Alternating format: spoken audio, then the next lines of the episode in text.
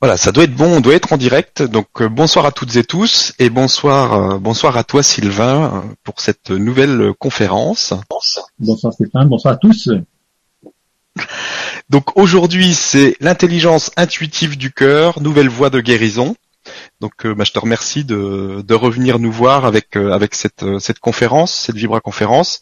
Et puis ben je vais te laisser tout simplement dérouler sur le sujet. Et puis après on fera comme d'habitude un, un question-réponse. C'est très bien. Alors, ben... ça doit être bon, on doit être en direct. Donc euh, bonsoir à toutes et tous et bonsoir, euh, bonsoir à toi Sylvain pour cette nouvelle ah, conférence. Oui, j'entends, j'entends la voix, ta voix. Donc aujourd'hui, c'est l'intelligence intuitive du cœur, nouvelle voie de guérison. T'as l'émission, l'émission le, je te remercie de, de revenir nous voir avec euh, avec cette euh, cette conférence. Désolé, que j'entends ta voix, euh, la voix ben, de la, du, euh, simplement dérouler sur le sujet, et puis après on fera comme d'habitude un, un question-réponse. C'est très bien. Alors, ben, ça doit être bon, on doit être en direct. Donc, bonsoir à toutes et tous. Désolé, je suis en l'enregistrement présentement de cette nouvelle conférence. Ah, d'accord, merci. Donc, aujourd'hui, c'est. Oh, merde.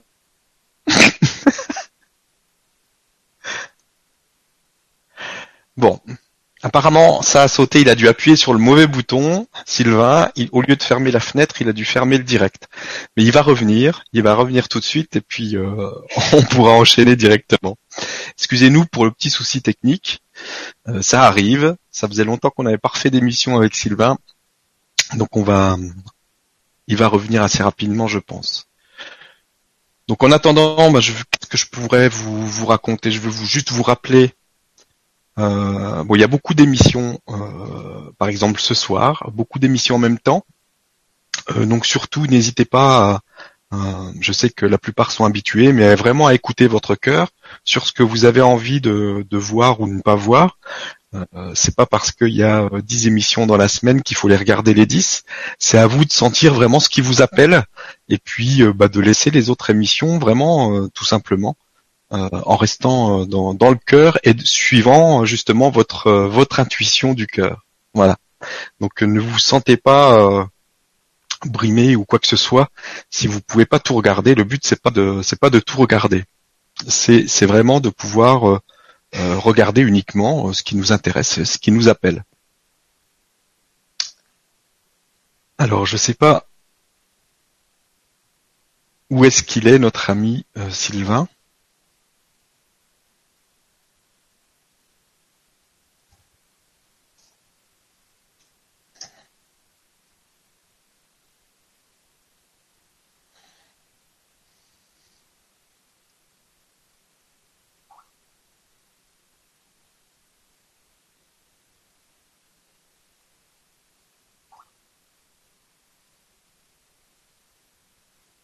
Ok, apparemment c'est bon, il est en train de revenir.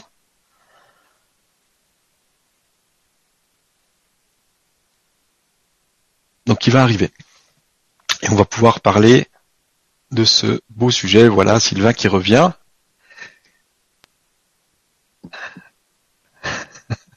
Oui, bon, excusez-moi. Il n'y a pas de souci, écoute. Euh,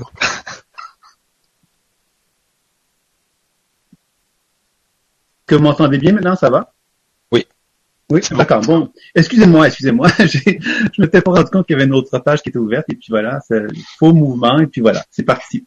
Donc, alors euh, bonjour et bienvenue donc à chacun d'entre vous pour cette euh, conférence l'ouverture intuitive du cœur, voie de guérison. Je pense que c'est quelque chose comme ça. Alors, euh, j'avais envie de vous partager cette petite conférence-là parce que justement, on parle du grand changement, hein, le thème de, que Stéphane a mis en place. Et puis, c'est un thème qui est intéressant parce qu'évidemment, euh, on fait appel aujourd'hui à un, désir quelque part commun, hein, je pense, chacun d'entre nous, d'avoir un désir d'avancer, de progresser, de cheminer et d'évoluer. Et l'ouverture intuitive du cœur m'apparaît un thème, un sujet quelque part qui est encore pas toujours très bien compris. Et j'avais envie effectivement de l'approfondir avec vous pour essayer d'évaluer, d'évaluer ensemble, tous ensemble, comment on pouvait parvenir à mieux intégrer, oui, comprendre cette voie du cœur, comment on peut davantage l'ouvrir et quelles sont les implications qui sont associées à cela. Donc, euh, si vous voulez bien, nous allons donc commencer dans le vif du sujet Alors, euh, première chose que j'aimerais peut-être vous partager concernant cette version intuitive du cœur, c'est euh, une pratique toute simple qu'on retrouve dans la pratique chamanique qui s'appelle l'enracinement. J'avais envie de vous la présenter, euh, non pas d'une façon pratique, parce que je pense que beaucoup d'entre vous la connaissez, mais davantage de vous présenter les implications qui sont associées à cette technique-là pour bien cerner l'idée de la pratique chamanique et pourquoi cette ouverture du cœur est si importante. Donc, dans la pratique de chamanique, de cette fameuse enracinement-là, qu'est-ce qu'on met en évidence? C'est la position de verticalité. La verticalité, c'est que moi, je me retrouve les deux pieds sur le sol, et en ayant les deux pieds sur le sol, je vais donc recevoir l'énergie tellurique de la Terre. Cette énergie tellurique de la Terre me fait comprendre que je ne suis pas euh, isolé hein, du sol. La sol est vraiment en relation avec moi. Et l'énergie de la Terre, qu'est-ce qu'elle m'apporte? Elle m'apporte donc de la vitalité. Elle m'apporte ma capacité justement à me ressourcer aussi, à me régénérer.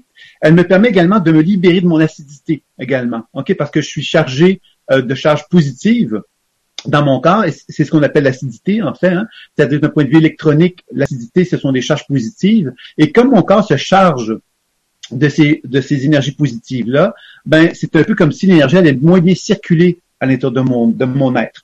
Alors évidemment, à travers l'enracinement, ce qu'on va chercher à faire, c'est qu'on va d'une part décharger cette acidité-là dans le sol et d'autre part, recevoir les ions négatifs de la Terre. À travers ce processus-là, ben, mon corps, mon énergie circule de plus en plus fluidement et parce que ça circule de plus en plus fluidement, ben, mes énergies, mes batteries euh, intérieures vont se recharger plus facilement, vont faire en sorte que je me sens de plus en plus en état d'équilibre. Alors, vous voyez que dans la pratique chamanique, au départ, cette technique-là, effectivement, bon, vous n'avez pas tout compris ce que je suis en train de vous expliquer, mais je pense que c'est déjà intéressant de se rappeler que quand on veut justement entreprendre une démarche de vie, tout simplement, une démarche évolutive aussi, bien évidemment, ben, la première étape, sans doute, c'est de se rappeler qu'on a deux pieds qui touchent le sol et que ces deux pieds-là, quelque part, ne sont pas étrangers à une relation, à un échange entre mon corps et le sol et que cet échange-là, si je commence à, à le, à le rendre plus conscient, ben déjà, je vais finalement me régénérer, me donner un plus grand apport énergétique et qui va favoriser le fait que je sois supporté par l'énergie de la Terre. Parce que dans la tradition chamanique, on dit bien que la Terre, c'est un peu comme une mère maternelle. Alors, la mère maternelle, mais qu'est-ce qu'elle fait? C'est qu'elle nous supporte. Elle va nous permettre de grandir en tant qu'être humain. On est un enfant, on est un bébé, et on va grandir progressivement à travers les étapes de la vie et qui vont faire qu'on va se retrouver à un moment donné dans une position où on va se tenir debout devant notre mère et on va être capable d'assumer qui on est. Alors, vous voyez que dans la pratique chamanique, cette idée de, ce, de cet apport énergétique de la Terre qui nous amène à circuler dans notre corps nous permet justement d'apprendre à laisser des traces sur le sol pour commencer, de se sentir soutenu dans nos jambes pour être capable de se tenir debout face à notre entourage, reconnaître nos besoins de base, les besoins de sécurité, qui vont faire qu'on va apprendre donc à se mettre dans des situations de notre vie qui soient les plus sécurisantes possibles pour notre développement, pour qu'on se sente solide quand on fait des pas, qu'on se sente en sécurité. On va reconnaître aussi les besoins affectifs à travers le, ventre. Ces besoins affectifs-là, évidemment, vont nous permettre de reconnaître que tout être humain a des particularités. Il y a des gens qui sont, par exemple, qui sont, qui sont très, euh, euh, qui ont un grand besoin d'être euh, d'être cajolés, d'autres ont, ont, des grands besoins des dépendances, par exemple, pour donner des exemples très caricaturales, ce qui veut dire que tout être humain a des distinctions et des différences. Ça veut dire que quand cette énergie de la Terre circule dans mon ventre, ça me permet, moi, de me distinguer par rapport à qui, à qui je suis, par rapport à d'autres êtres humains, et à reconnaître à quelque part qui je suis en tant qu'individu. Et dans cette individualité-là, ben, j'apprends évidemment progressivement à reconnaître mon envie de développer une forme de pouvoir personnel qui est relié au plexus solaire. Ce pouvoir personnel-là me permet donc de reconnaître justement que j'ai envie donc d'avoir une certaine forme de puissance en tant que moi, en tant qu'individu vis-à-vis de moi-même, et une puissance aussi dans le sens que j'ai envie d'être reconnu, d'exister pour les autres. Alors c'est ce qu'on appelle le guerrier pacifique, pourrait-on dire. Hein? C'est le guerrier pacifique, c'est celui qui assume sa force, qui reconnaît la force des autres et qui cherche à collaborer avec eux. C'est comme ça qu'on pourrait l'envisager dans un sens le plus positif possible. Puis évidemment, cette énergie de la Terre va remonter jusqu'au cœur. Et évidemment, lorsqu'elle remonte jusqu'au cœur, ben, qu'est-ce qu'elle va nous permettre de faire? C'est qu'elle va nous donner l'autorisation de nous reconnaître, de nous accueillir, de nous accueillir dans notre dimension humaine. C'est-à-dire que moi, en tant qu'être humain, je ne suis pas né avec une volonté consciente d'être qui je suis, mais inévitablement, je suis confronté à constater que je suis ce que je suis, donc avec des qualités, des défauts, des forces, des faiblesses, etc., etc. Donc, quand j'arrive à cette étape du cœur, ben j'apprends justement à reconnaître qui je suis en accueillant mes besoins de sécurité, en accueillant mes besoins émotionnels, en accueillant mon envie de m'affirmer, de prendre ma place dans la vie, et cette capacité que j'ai de m'aimer en tant qu'être humain. Et plus je m'aime, ben plus je suis capable de proposer à mon entourage cette même amour, c'est-à-dire que je peux servir l'humanité, pourrait-on dire ça comme ça, en accueillant l'idée que comme je m'aime, je peux donc, en me respectant, donner ce que j'ai de mieux à l'humanité pour qu'on puisse finalement collaborer tous ensemble. Alors, vous voyez que l'implication de cette pratique de l'enracinement nous met en contact avec ce qu'on pourrait dire ce que nous sommes en train de devenir. C'est-à-dire que cette mission, cette idée du grand changement met en évidence à quelque part qu'on est tous en train d'assumer hein, cette position de verticalité. Et cette position de verticalité nous amène tout doucement à constater des grands, fondements tout simples qu'on retrouve dans la psychologie moderne. Hein. C'est-à-dire, aime-toi pour commencer. Si tu apprends à t'accepter, à t'aimer, il y a des chances que tu sois capable de te tenir dans une position debout. Si tu t'aimes, qu'est-ce que tu vas faire? Mais tu vas aimer ton entourage. Tu vas pas commencer à le juger. Tu vas pas commencer à lui donner des commentaires négatifs. Tu vas simplement accueillir l'idée que tu es bien avec toi et que parce que tu es bien avec toi, tu vas avoir envie que les gens autour de toi soient bien également. Donc, cette position de verticalité, c'est une position fondamentale. Et quand on parle de l'ouverture du cœur, hein, cette ouverture intuitive du cœur, certainement que la première étape de cette capacité que nous avons justement d'envisager euh, la transformation intérieure que l'on voudrait atteindre, hein, certainement que déjà porter un regard amoureux envers soi-même, c'est certainement euh, une étape fondamentale, je dirais, dans le processus de cette ouverture intuitive du cœur. Alors, on va voir un petit peu concrètement comment on peut arriver à cet amour de soi un peu plus tard, mais je vais poursuivre pour qu'on avance un petit peu et qu'on comprenne davantage cette notion de l'enracinement. Donc, le deuxième mouvement que la pratique de l'enracinement nous met en contact, c'est donc, à partir du moment que je suis dans mon cœur, je commence à constater que mon cœur euh, est une position d'ancrage, c'est-à-dire une position où je me sens de plus en plus solide sur mes deux jambes. Et en étant solide sur mes deux jambes, je suis capable donc de faire venir à moi cette énergie du ciel. C'est comme ça que la pratique, que la pratique chamique propose cela. Il y a beaucoup de gens qui vont me dire, mais pourquoi le cœur? Pourquoi c'est le cœur qu'il faudrait qui, serait le lien qui ferait que je serais capable de faire descendre vers moi l'énergie du ciel. C'est là qu'encore là, on, vient chercher des informations sur cette fameuse ouverture intuitive du cœur. Si moi, je suis capable de m'accueillir, de m'aimer, ça veut dire que je ne suis plus en dissociation avec mon être. Quand on observe un champ énergétique chez une personne, qu'est-ce qu'on va voir? Par exemple, je prends l'exemple de Stéphane. Mais non, ce n'est pas un exemple, il est tellement parfait, lui. On va changer. On va prendre quelqu'un d'autre. mais blaguons un peu, un peu là-dessus. Mais l'idée d'un champ énergétique, c'est-à-dire que quand on observe le champ énergétique d'une personne, on va constater que la lumière qui se dégage de mon partenaire, c'est un rayonnement des cellules qui se manifestent de lui. Et dans cette émanation-là énergétique, il y a des informations, des mémoires qu'on va reconnaître. Ces mémoires-là, qu'est-ce qu'elles sont? Elles sont finalement des informations dont, dont que j'essaie de me dissocier. C'est-à-dire que j'essaie de me couper de ces énergies-là parce que j'avais finalement des souffrances associées à ces expériences-là. Et comme elles étaient trop souffrantes, j'ai choisi de m'en dissocier, de m'en couper. Et en me coupant, qu'est-ce que j'ai fait? C'est que j'ai pris une certaine énergie qui est en moi et je me suis dit, je ne veux plus cette énergie-là parce qu'elle est colorée avec des émotions qui me font mal. Par exemple, un sentiment d'être abandonné. Ça me fait mal, donc je m'en dissocie, c'est-à-dire que je prends cette émotion d'abandon et je la mets hors de moi. Et en la mettant hors de moi, ben, j'ai l'impression de, de m'en libérer. Alors évidemment, c'est une impression. Alors, comment on fait pour maintenant prendre cette énergie-là et s'en dégager, s'en dissocier? Il faut comprendre que le système immunitaire a un rôle à jouer important là-dedans. Le système immunitaire, c'est qu'est-ce qui m'amène à constater est-ce que je suis moi ou je ne suis pas moi? Hein, le système immunitaire, ça me permet de différencier ce qui est étranger à moi avec ce que je suis. Et quand je suis dans une position où je rejette des facettes de moi, mais c'est un peu comme si mon système immunitaire hein, disait, ben cette facette-là, c'est pas à moi, donc je la rejette, je la refuse. Il faut savoir que le chakra du cœur est étroitement en relation avec le thymus. Le thymus, c'est un organe qui est relié au système immunitaire. Et selon moi, quand on observe le champ énergétique d'une personne et qu'on constate effectivement qu'il y a des mémoires qui sont euh, dissociées chez elle, ben pour moi, ces mémoires-là dissociées sont souvent liées au fait que inconsciemment, nous avons rejeté ces énergies-là et que le système immunitaire a donc participé à cela. Donc, quand on veut commencer justement à faire un travail d'ouverture intuitive du cœur pour favoriser la guérison, certainement qu'il faut commencer à devenir conscient de ce qui anime notre champ énergétique. Parce que ce qui anime notre champ énergétique, finalement, c'est une forme, c'est ce qui va nous programmer à quelque part tout au long de notre vie. C'est-à-dire que l'expérience d'abandon que j'ai vécue à l'âge de 8 ans, par exemple, ben si moi, je, ne fais rien que cette expérience d'abandon-là, ben, dans mon champ énergétique, je vais être programmé à être abandonné. Ça veut dire quoi? Ça veut dire que dans mon champ énergétique, il va y avoir une mémoire abandon.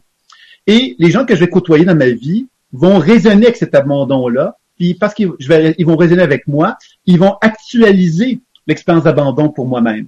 Alors moi, je pourrais me dire, ben, ces gens-là sont méchants parce qu'ils me font expérimenter l'abandon. Mais ils sont pas méchants, ils sont simplement, tout comme moi, en relation avec la vie.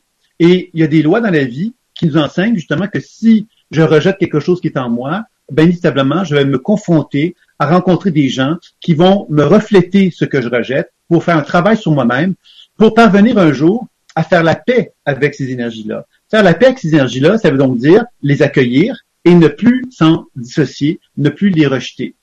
Alors, vous comprenez que la position de verticalité qui est enseignée dans la pratique de l'enracinement, c'est une position essentielle parce que la majorité d'entre nous avons tendance à développer une position d'horizontalité, c'est-à-dire à pointer du doigt à l'extérieur en disant c'est de la faute de l'extérieur ce qui se passe dans ma vie.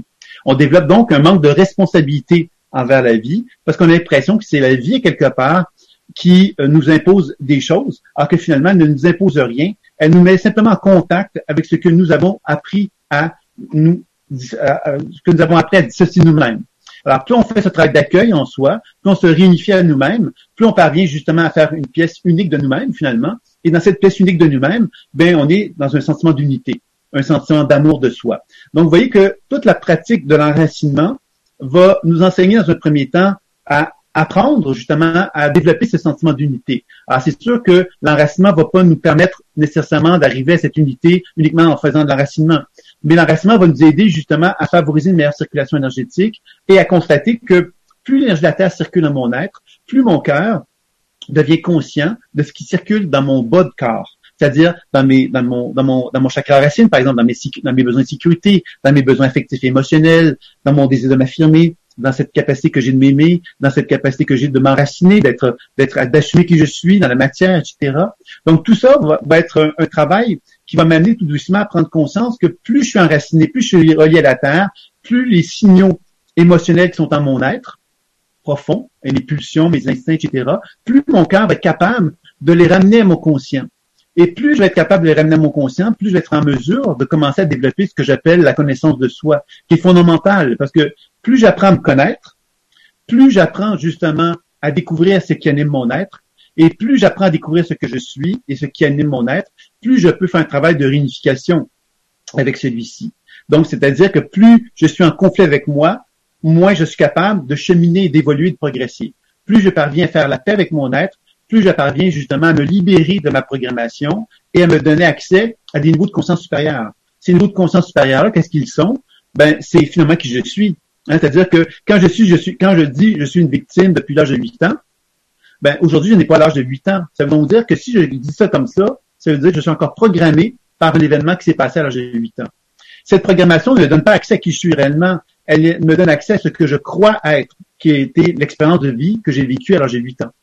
Alors quand je commence à me libérer de tout ça, à me réunifier avec mon être, à prendre conscience que l'expérience d'abandon que j'ai vécue est une illusion d'une certaine façon. C'est une expérience émotionnelle que j'ai vécue et que plus je me réapproprie le droit de l'apprécier, de l'aimer, plus je me donne la permission de l'accueillir en moi, plus je constate que dans cet accueil-là, cette émotion-là d'abandon peut se transformer et me faire voir qui je suis vraiment. C'est-à-dire que derrière l'abandon se cache peut-être un besoin que j'ai aujourd'hui de prendre ma place et de m'affirmer davantage.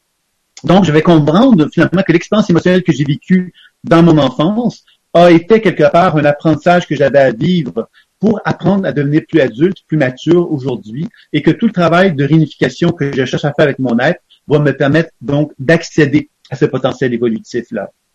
Donc, vous voyez que dans la pratique de l'enracinement, donc cette relation avec la Terre est vraiment une relation fort importante parce qu'elle me donne l'opportunité de me sentir assez solide et assez fort pour assumer qui je suis. Parce que quand on parle de développement spirituel, on a très vite tendance à oublier cette relation avec le sol parce que justement, le sol nous apparaît moins intéressant. Parce qu'on a l'impression justement que euh, on traîne avec nous des trucs pas très intéressants et on n'a pas envie d'aller porter notre attention vers ça parce qu'on se dit, bof, c'est du passé, c'est des, trucs que j'ai pas envie de revivre, des trucs de, revivre des choses de mon passé, ça m'ennuie, ça m'intéresse pas. Mais en faisant ça, qu'est-ce qu'on fait? On va simplement quelque part bloquer d'une certaine façon le processus de réunification Parce que plus j'avance dans la vision spirituelle, plus ces informations qui sont en moi vont prendre, vont devenir de plus en plus lourdes en quelque sorte, et elles vont, et la vie, l'univers va me demander de faire un travail d'une façon encore plus importante pour parvenir à faire la paix avec ces informations-là. Donc, on peut, des fois, on va se dire, mais comment ça se fait que j'ai l'impression d'avoir fait un travail sur certains trucs de mon passé, comment ça se fait qu'aujourd'hui, alors que je suis plus, je me sens plus évolué, je me sens plus en harmonie avec moi, comment ça se fait que ça revient encore à ma conscience? Mais c'est tout simplement parce que justement, comme je suis dans un processus d'évolution, mais inévitablement, tout ce que je traînais avec moi va devenir, et qui est lourd, ben, devient encore plus lourd parce que j'ai un, envol vers le haut. Alors, cette, lourdeur-là va devenir encore plus lourde et encore plus difficile à traîner avec moi. Donc, la loi de l'univers va me mettre en contact avec des gens qui vont m'obliger à faire ce travail encore plus en profondeur pour parvenir justement à me dégager et à me réunifier avec ces énergies-là. Alors, comment peut-on faire pour parvenir à reconnaître ce que la vie veut nous enseigner? Ben, évidemment, je pourrais vous dire qu'il y a une démarche intuitive, une démarche d'enseignement que je pourrais vous proposer, etc. Mais très simplement, observons. Prenons le temps d'observer à chacune de nos journées qu'est-ce qu'on a vécu? Quelles sont les rencontres qu'on a eues avec les gens autour de nous? Qu'est-ce qui nous a été reflété de ces gens-là? Qu'est-ce que ces gens-là nous ont reflété? Qu'est-ce qu'ils nous ont fait réveiller en nous? Quand on commence à comprendre tout ça, on commence à comprendre effectivement que la loi de l'attraction, c'est la plus belle façon d'aller chercher une éducation sur soi quand on regarde les relations qui nous sont reflétées, qu'est-ce qu'on vit comme niveau émotionnel, qu'est-ce qu'on comprend les choses, etc. Tout ça, pour moi, ce sont des, enseignants, en quelque part, qui sont là pour nous demander de nous ajuster et de commencer à faire un travail sur soi-même pour faire la paix avec notre être. Donc, vous voyez que, dans un premier temps, cette notion d'enracinement, ben, nous permet donc de travailler cette position de verticalité, développer une responsabilité et comprendre que l'univers a un désir et un souhait c'est que nous soyons en harmonie avec nous-mêmes et que l'ouverture du cœur va nous permettre donc de favoriser cela. Et comme je dis, on va y revenir un petit peu plus tard sur la façon plus concrète de parvenir à cela. Le deuxième mouvement qui est fort important, c'est la relation, maintenant que je me suis enraciné avec la terre, c'est m'ouvrir vers le ciel. Alors, pendant longtemps, on s'est demandé, bon, cette logique, bon, cette ouverture vers le ciel, est-ce qu'il y a quelque chose, est-ce qu'il y a des explications aujourd'hui qui nous permettent de mieux comprendre cela? Je pense que oui. Euh, on peut certainement dire que cette ouverture vers le ciel, elle nous met en contact avec ce qu'on appelle l'intelligence émotionnelle. C'est quelque chose qu'on n'abordait pas comme terme il n'y a pas très longtemps, parce qu'on l'avait peut-être pas intellectualisé, compris quelque part, mais il y avait évidemment une compréhension qu'on avait depuis très longtemps où on disait un être humain intelligent, c'est quelqu'un qui a un bon quotient intellectuel. Alors ça, c'était la logique qu'on s'était qu'on avait identifié pour dire que quelqu'un est intelligent, on lui faisait passer un test de quotient intellectuel, etc., puis on arrivait à déterminer s'il était vraiment quelqu'un qui avait un bon, bon quotient ou pas. Aujourd'hui, on a compris quelque chose d'important, c'est que l'intelligence ne se résume pas à la tête. Elle, elle est en liaison étroite avec le cœur. Et le cœur, finalement, qu'est-ce qu'il fait, le cœur? C'est qu'il est capable de nous rendre plus conscients de soi, mais aussi plus conscients des autres. Quand je suis dans mon cœur, je suis capable de comprendre, par exemple, Stéphane, ben, je suis capable de mieux comprendre Stéphane parce que justement, je suis en relation avec lui, mais je suis capable de ne pas juste me tourner vers moi, mais je suis capable de tourner vers ses besoins, vers ce que je peux pressentir qu'il a comme, besoin par rapport à la relation que j'ai avec lui. Donc, je vais être capable de mieux gérer. Hein, si j'étais un patron, par exemple, je vais être capable de mieux gérer Stéphane parce que je vais mieux comprendre ses forces, ses faiblesses, mieux comprendre qu'est-ce que je peux faire pour euh, qu'il puisse me donner le meilleur résultat possible, etc., etc. C'est comme ça qu'il s'est développé l'intelligence émotionnelle, c'est-à-dire qu'on a compris quelque part que l'être humain qui développe une intelligence émotionnelle, c'est-à-dire c'est un être humain qui est capable de reconnaître que dans son cœur, il y a une certaine ouverture qui s'effectue hein, face à lui-même, face aux autres, et qu'en même temps, cette ouverture-là va amener des mouvements vers le cerveau. Et c'est là que je vous, je vous parle de la cohérence cardiaque, parce que c'est un autre terme qui est assez à la mode depuis quelque temps. La cohérence cardiaque, qu'est-ce qu'elle nous enseigne? C'est que par des respirations, on peut parvenir justement à favoriser un équilibre entre le cœur et le cerveau. Cet équilibre-là, finalement, il nous permet de comprendre que la véritable intelligence, l'intelligence du cœur, c'est une intelligence dans laquelle le cœur et le cerveau communiquent entre eux pour aller chercher des informations supplémentaires sur la vie. On a observé que dans la cohérence cardiaque, que quand un cœur était trop tendu, par exemple, les battements du cœur étaient trop tendus. on peut faire des mesures du cœur, du, et on peut donc voir des, les, types d'ondes que ça, va générer. Et quand c'est trop tendu comme ça, euh, on a constaté que ce sont des, qu'on est dans une position de stress. Ça veut dire quoi un stress? Moi, je me promène dans la rue, j'arrive dans un espace, et là, on prendrait ma conscience cardiaque et je serais dans une position de stress importante, peine sacane. Ça veut dire que moi, je me sens pas à l'aise. Ça veut dire que moi, je ne me sens pas dans une position d'ouverture envers ce qui se passe actuellement dans ma vie ou dans la situation dans laquelle je suis, parce que je suis dans une forme de défense. Je suis dans une défense parce que je me sens pas dans une position où je peux être simplement moi-même. Je peux pas être dans mon amplitude, je dirais. On a observé que par des techniques toutes simples de respiration, il faut savoir que la tradition euh, indienne, par exemple euh, euh, yogique, avait bien compris que la respiration était fort importante. Il y a plusieurs des techniques respiratoires qui sont enseignées à travers ces mouvements-là. Mais la cohérence cardiaque a donc défini ou identifié un mouvement respiratoire très simple que vous pouvez aller jeter un coup d'œil sur YouTube si vous êtes intéressé pour bien cerner de quelle façon cette respiration peut se faire. Mais l'idée, c'est qu'on a pu constater que par cette respiration-là, on favorisait ce mouvement du cœur et de la tête. Selon moi, la pratique de l'enracinement permet le même phénomène. C'est-à-dire que par la pratique de l'enracinement, on parvient justement à amener ce mouvement entre le cœur et le cerveau qui fait que j'arrive justement à être de plus en plus en état de communion avec moi-même. Communion avec moi-même, ça veut dire quoi? Ça veut dire que moi, je reconnais que j'ai des signaux dans, le bas de mon corps qui remontent vers mon cœur. Et ces signaux-là remontent vers mon cœur, je les accepte, je les accueille et ils peuvent ensuite remonter dans mon cerveau. Et de mon cerveau, je peux arriver à comprendre des choses, et de mon cerveau, je peux envoyer de nouveaux, de, nouveaux signaux vers le cœur, et donc une forme d'harmonie qui va s'installer. Ce qu'on a observé quand on fait de la cohérence cardiaque, c'est qu'on observe que dans ces moments-là où il y a une cohérence, une, circulation entre le cœur et le cerveau, les mouvements sont beaucoup plus fluides et amples. C'est-à-dire qu'on est beaucoup dans une position d'adaptabilité. On est beaucoup plus dans une position d'accueil et d'acceptation de la vie à un point justement qu'il y a une compagnie américaine qui s'appelle ArtMart qui a mis en évidence justement que, que si tout le monde pratiquait la cohérence cardiaque, on parviendrait à changer le monde. Alors évidemment, ce sont des Américains qui ont dit ça. Alors évidemment, les Américains sont toujours très optimistes et, toujours avec des, grandes, grandes, euh, des, très belles idées. Et je vous dirais que c'est pas, c'est quand même pas tout à fait faux. Hein, c'est-à-dire que si on était capable, justement, nous en tant qu'êtres humains, de commencer à comprendre cette position de verticalité, cette position quelque part de verticalité qui fait que on peut constater que, que notre corps est animé par euh, des blessures et que ces blessures-là, lorsqu'on apprend à les reconnaître, on apprend justement donc à les, conscientiser et que si on les conscientise, excusez-moi, si on les conscientise, on va constater justement que ces informations-là qui sont perturbées à l'état de nous-mêmes, ben, on va être capable justement de pouvoir faire la paix, les accueillir. En les accueillant, ben, évidemment, on va pouvoir mieux les gérer, mieux gérer ces informations-là. Si on est capable de mieux gérer ces informations-là, qu'est-ce qui va se passer? C'est-à-dire qu'il va y avoir tout un travail de nettoyage qui va s'effectuer dans notre corps. C'est-à-dire que quand, par exemple, on est fatigué la nuit, on va se coucher, qu'est-ce qu'on va faire? On va finalement faire un travail de nettoyage. Ça, ça a l'air de rien, mais ce travail de nettoyage, il va se faire de quelle façon? Pendant la nuit, toute mon acidité qui est dans mon corps, mon acidité, ce sont des charges positives qui ont gelé le sang. C'est-à-dire que le sang est devenu moins liquide. Donc, tout circule moins bien. Et quand je suis fatigué, je vais aller me coucher. Je vais permettre à mon corps de faire un grand travail de nettoyage. Ce grand travail de nettoyage va me permettre donc de, faire un travail avec, le foie, avec les reins, euh, avec les poumons, qui vont faire un travail de nettoyage qui vont permettre justement à toute cette acidité de s'expulser de mon corps.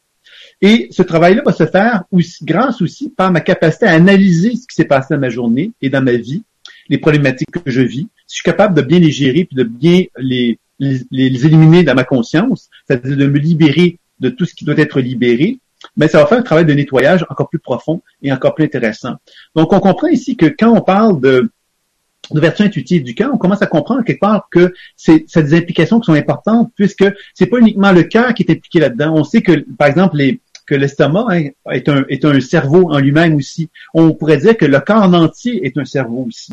Que le cœur, finalement, est capable, lui, d'accueillir tous ces signaux-là qui se manifestent dans, dans, le corps et ensuite d'amener ça vers le cerveau. Et que plus un équilibre qui s'effectue dans cette harmonie-là, plus le travail sur tout ce qu'on appellerait l'acidité, qui est relié au stress en très souvent, va nous permettre d'être éliminé parce qu'on va décharger vers le sol, tout simplement, le surplus d'acidité qui est en soi et permettre de recevoir des ions négatifs de façon plus importante. Donc, vous comprenez que dans ce sens-là, évidemment, tout le travail de la pratique de l'enracinement a vraiment donc un, modèle intéressant, je trouvais, pour présenter un petit peu cette fameuse ouverture intuitive du cœur. Ensuite, donc, cette fameuse ouverture vers le ciel donc, je rappelle qu'il y a un physicien qui s'appelle Pop qui a mis en évidence que le soleil mettait de la lumière et que cette lumière-là était absorbée par les cellules du corps et les cellules du corps absorbaient cette lumière-là puis la réémettaient. Ça veut donc dire que quand on observe le champ énergétique d'une personne, on constate qu'on est un, qu'on a un corps de lumière, qu'on est un corps de lumière, et ce corps de lumière-là est, est en relation avec ces capacités que les cellules ont d'absorber, de remettre la lumière, créant une forme de respiration biolumineuse. C'est intéressant de comprendre ça, parce que ça veut donc dire que quand je me, mets en relation avec l'énergie du ciel, c'est-à-dire que par le biais de mon habileté à m'enraciner, je vais être capable de me syntoniser aux énergies, aux fréquences de ces énergies lumineuses-là, et je vais être capable de faire venir cette lumière-là d'une façon plus importante dans mon corps.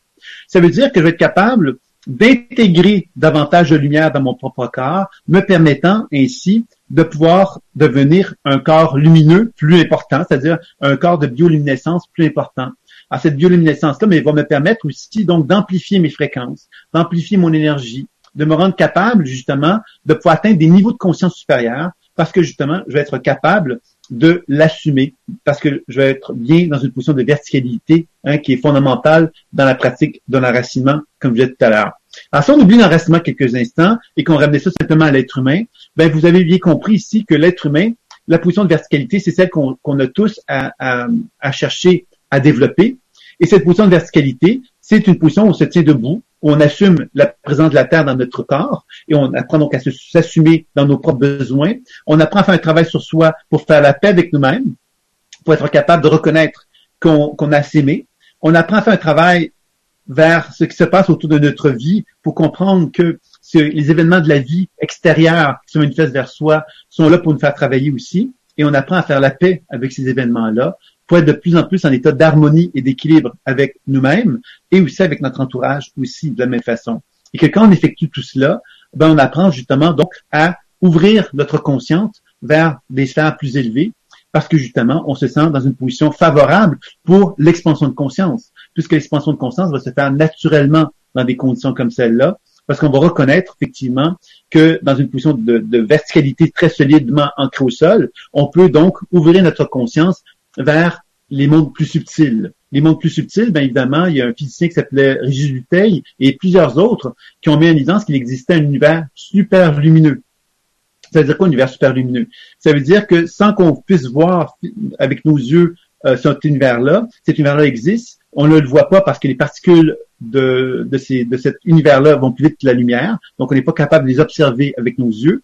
Mais cet univers-là, évidemment, les physiciens commence à admettre qu'il existe cet univers-là et on commence à penser effectivement que cet univers-là, tout ce, tout ce que la tradition ésotérique racontait sur les niveaux de conscience, les plans subtils, etc., on commence à comprendre quelque part que dans cet univers super lumineux-là, il y aurait donc une somme d'informations importantes dans lesquelles on pourrait commencer à, se rendre compte que dans cet univers-là, il y a donc des mémoires, des mémoires appartenant à notre histoire personnelle, à des mémoires familiales, des mémoires d'autres vies, on pourrait commencer à s'ouvrir donc davantage à une nature donc de guide spirituel, de d'âme, etc. Donc de comprendre effectivement que dans cet univers subtil là, il y a un univers gigantesque qui est là, dans lequel notre conscience n'a pas été en mesure d'ouvrir les yeux encore, et que évidemment par le biais de l'ouverture du cœur, mais l'ouverture du cœur évidemment nous permet d'être solidement ancré en soi et d'être capable d'être en harmonie avec nous-mêmes.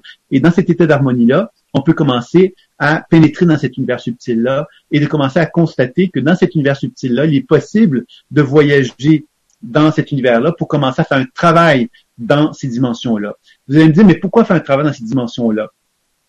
La loi de l'attraction dans le monde terrestre fonctionne très simplement, c'est-à-dire que moi, je suis programmé et parce que je suis programmé, je vais générer des informations, hein, des, informations euh, vers l'extérieur. L'extérieur va résonner avec moi, puis il va y avoir des événements, des reproductions d'événements du passé qui vont se faire du à cela.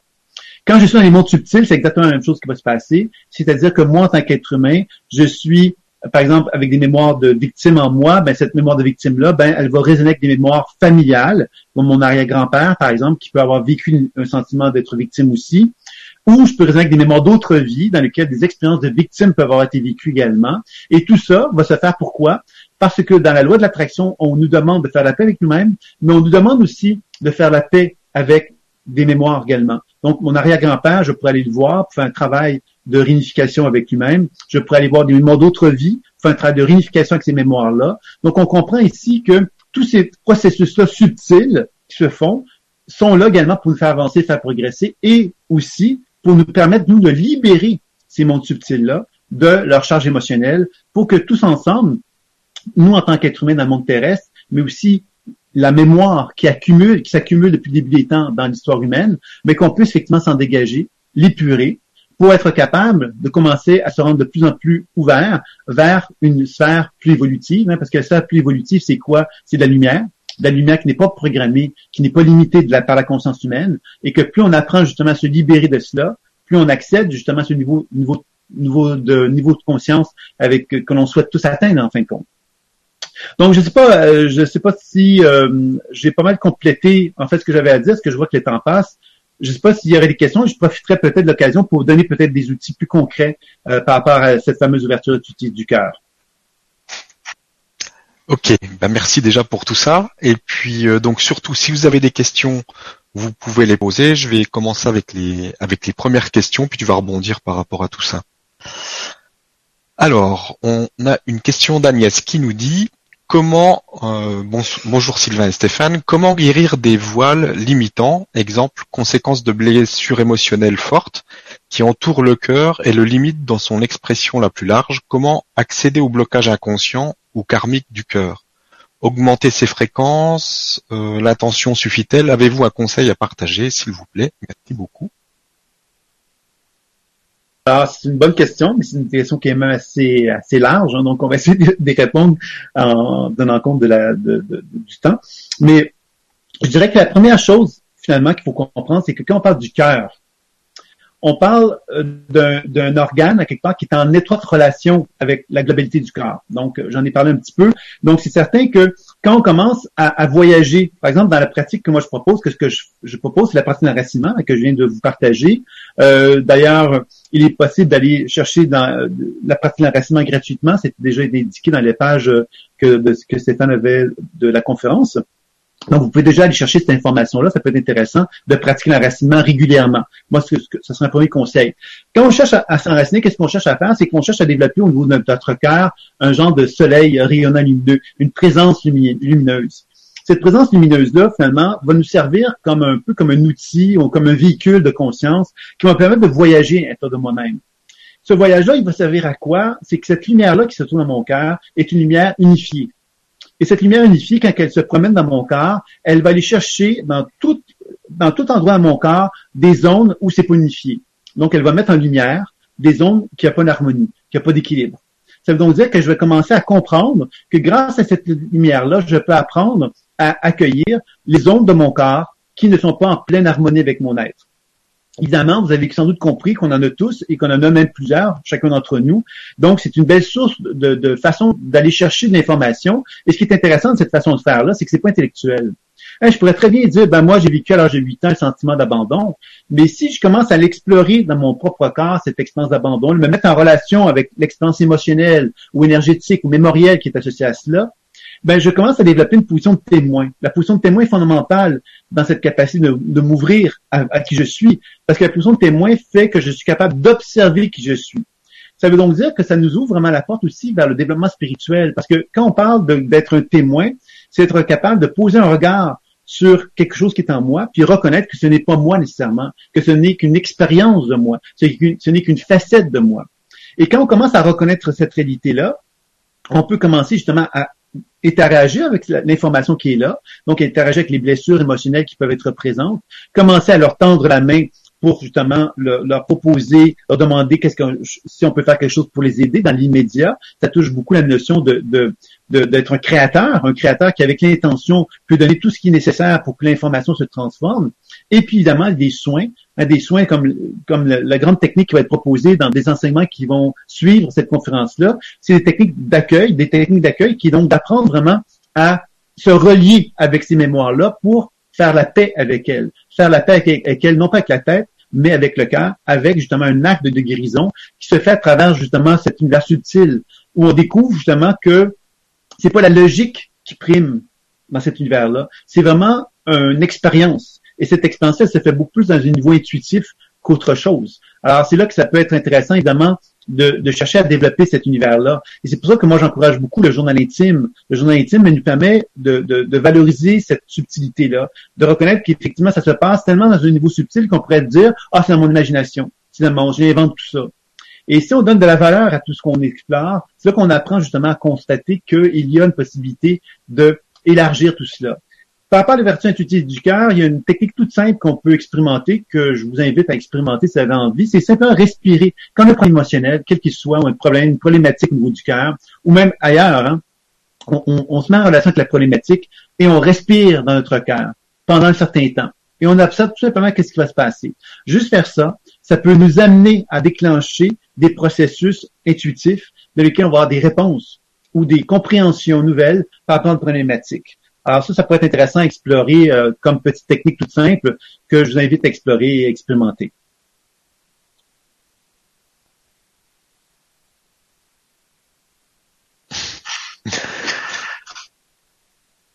Merci beaucoup. Je joue avec les micros parce que comme il y a du, de la résonance, je suis obligé de jouer. Donc alors, merci déjà pour euh, pour la réponse et merci euh, à Ella. non, c'est pas Ella, Agnès pour la question.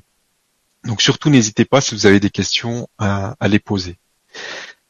Question suivante, une question de Ella justement. Bonjour à tous les deux. Le cœur est-il notre est-il euh, notre GPS, le, GPS de notre vie? Qu'en est-il au niveau équilibre émotionnel pour une personne qui, comme moi, n'a plus euh, d'amygdale depuis des années? Cela a-t-il une influence sur le rythme cardiaque euh, qui s'accélère quand j'ai une intuition forte? Merci.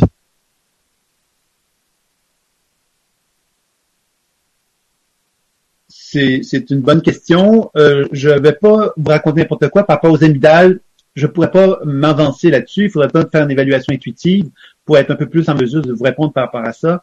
Mais ce que je dirais, c'est que euh, oui, on peut certainement penser que le cœur est une, est, une, forme de GPS euh, qui nous permet de pouvoir arriver à, avoir une compréhension de la vie d'une façon certainement plus différente et avoir une, une, vision plus globale de la vie aussi. Maintenant, la qualité du GPS va varier selon notre capacité à comprendre comment fonctionne le processus. Tantôt, je vous ai parlé de la fameuse loi d'attraction. Euh, je vous ai parlé également des univers plus subtils. Donc, vous comprendrez que plus cette ouverture intuitive du cœur nous permet de voyager dans la globalité de la conscience, plus on est capable d'avoir un regard plus global de ce qui se passe. Et on est capable donc d'avoir une vision du GPS qui va être plus performante, pourrait-on dire ça comme ça. Alors, euh, mais ce que je vous dirais, c'est que la grande, grande base de ça, en fin de compte, c'est que l'ouverture du cœur va nous permettre justement de comprendre qu'il n'y a rien de négatif. Et quand je dis rien de négatif, je fais référence non seulement au monde terrestre, aux événements de la vie, mais je parle aussi au niveau des mondes subtils. Il est très fréquent d'entendre des gens parler de spiritualité, puis de parler de du bien, du et du mal dans l'univers plus subtil, de mettre en évidence qu'il y a des, des, le bas astral, le haut astral, par exemple, sont des termes qu'on entend souvent. Et moi, ce que je vous dirais, c'est que l'ouverture du cœur, ben, quelque part, c'est comprendre que ceux qui sont dans le bas astral, là, c'est des, gens qui sont, qui dans la souffrance. Alors, on va pas commencer à, les pointer du doigt en leur disant qu'ils sont des méchants parce qu'ils souffrent. On va simplement pointer un regard sur eux en leur disant, ben, mon Dieu, tu souffres, qu'est-ce que je peux faire pour t'aider? Euh, quand ils sont dans les gens qui sont dans des niveaux de conscience supérieure comme la haut astral, ben tant mieux, ils sont, sont, eux sont dans un bon état, ils sont, ils se sentent relativement plus éveillés, plus en état de conscience, c'est tant mieux. Mais à quelque part, je pense que ce serait dommage de créer une genre de hiérarchie euh, dans laquelle on dirait qu'il y a des bons et des méchants. Et souvent, on entend parler de ces choses-là. Et je pense que l'ouverture du cœur, ça implique évidemment cette compréhension que tout être humain a une raison de souffrir. Tout être humain a une raison de faire quelque chose qui est négatif et, douloureux. Ça ne veut pas dire pourtant qu'il faut accepter tout être humain qui, dans les actions qu'il peut faire. Hein, ça, c'est bien évident. Mais il faut comprendre que tout être humain qui fait des actions qui sont inacceptables a une raison. Et dans sa souffrance, ben, quelque part, la comprendre, l'accueillir, déjà nous aide, nous, à avoir une relation de détachement par rapport à ce qui se passe, être capable de mieux gérer la chose, être capable de mieux, finalement, faire face aux situations. Et donc, tout le travail intuitif va nous aider dans ce sens-là.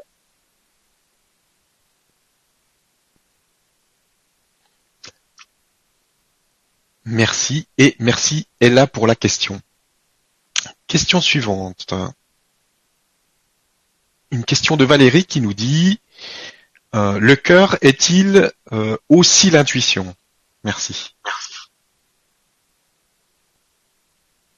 Euh, en fin de compte, dans la pratique euh, chamanique, moi, moi j'ai été formé avec des guérisseurs, donc j'enseigne une méthode pour développer l'intuition. Et c'est certain que le cœur est la zone primordiale. Et j'ai essayé dans la conférence de vous montrer pourquoi que cette zone était si primordiale dans le développement de l'intuition. C'est que c'est une zone de sensibilité qui nous relie vraiment à cette fameuse unité dont j'ai parlé tantôt. Moi, si je fais une lecture intuitive sur une autre, personne et que j'utilise cette fameuse lumière du cœur pour évaluer cette personne-là, je vais constater de la même façon que cette lumière-là va m'aiguiller vers mon partenaire dans les zones où il y a un désaccord qui existe chez elle. Tout comme quand moi je fais un voyage à l'intérieur de moi-même, on va m'aiguiller vers ce qui n'est pas en harmonie avec moi-même. Donc vous comprendrez quelque part que le, le, cœur est vraiment pour moi une, une zone fondamentale dans le développement de l'intuition. Et souvent, on faisait référence dans l'intuition au, troisième œil. Mais on comprend ici que quand le cœur est en harmonie avec le cerveau, qu'est-ce qui se passe? Les intuitions viennent du cœur, mais mon cerveau devient capable de participer au processus intuitif. C'est là que le troisième œil s'active, pourrait-on dire ça comme ça. Alors, beaucoup de gens vont beaucoup travailler dans l'idée que le troisième œil doit être la zone de prédilection pour favoriser le développement de l'intuition. Moi, je pense que la zone de prédilection, c'est vraiment la zone du cœur. Et je vous répondrai oui, totalement. Pour moi, c'est le cœur qui est la, zone de départ pour développer l'intuition.